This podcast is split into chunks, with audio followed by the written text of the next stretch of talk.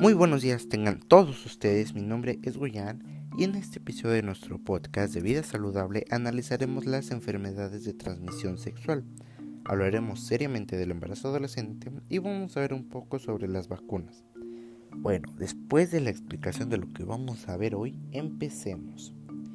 Comenzamos con lo que es más común escuchar, las enfermedades de transmisión sexual, o abreviándolas ETS Muchos hemos oído de las enfermedades de transmisión sexual. Les diré unas cuantas enfermedades y cómo te dañan. Me voy rápido porque tengo otros dos temas muy importantes por hablar. La primera enfermedad que les diré es el SIDA. Es una enfermedad que muchos hemos oído y es muy común oírla. Bien, es una enfermedad causada por el virus de la inmunodeficiencia humana, VIH, este virus ataca fundamentalmente al sistema inmunitario, destruyendo las defensas del organismo y haciendo que la persona infectada padezca enfermedades y tumores.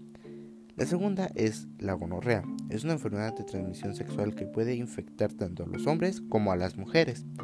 Puede causar infecciones en los genitales, el recto y la garganta. Es una infección muy común, especialmente en las personas jóvenes de 15 a 24 años. Y la última, las ladillas o piojos. A lo mejor muchos no han oído de esta o se les hace muy raro. Bien, les voy a explicar un poco. Estos pequeños insectos que en general viven en la área pública o genital de los humanos también se encuentran en ocasiones entre otros tipos de vello corporal como en piernas, axilas, bigote, barba, cejas o pestañas. Realmente sería muy asqueroso encontrarse una persona así. Los piojos de la del pubis en las cejas o pestañas de niños o adolescentes pueden ser un signo de abuso sexual. Pasemos a otro tema que también es muy importante, y más para los adolescentes entre los 10 y 19 años.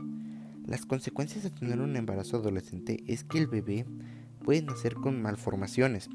La madre adolescente tiene un alto riesgo de sufrir preeclampsia y eclampsia.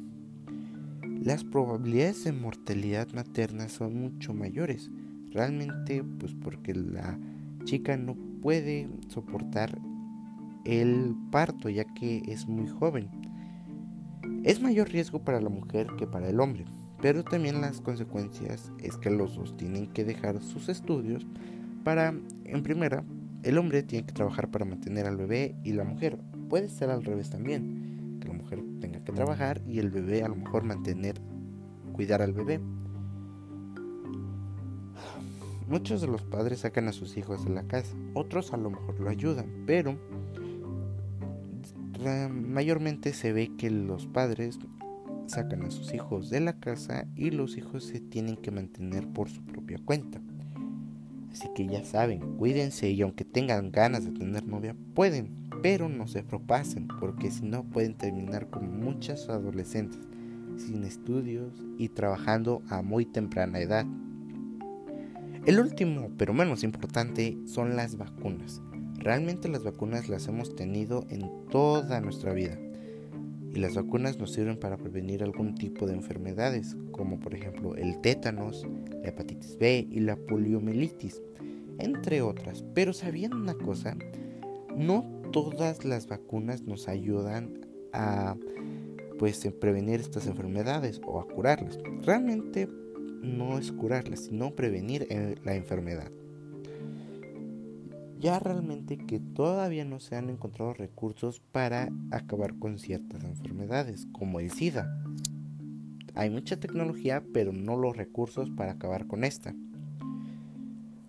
Pues realmente si tienes miedo a las inyecciones, Mm, es mejor que no lo tengas porque las vacunas te van a ayudar a que no tengas o padezcas alguna enfermedad que te pueda dañar.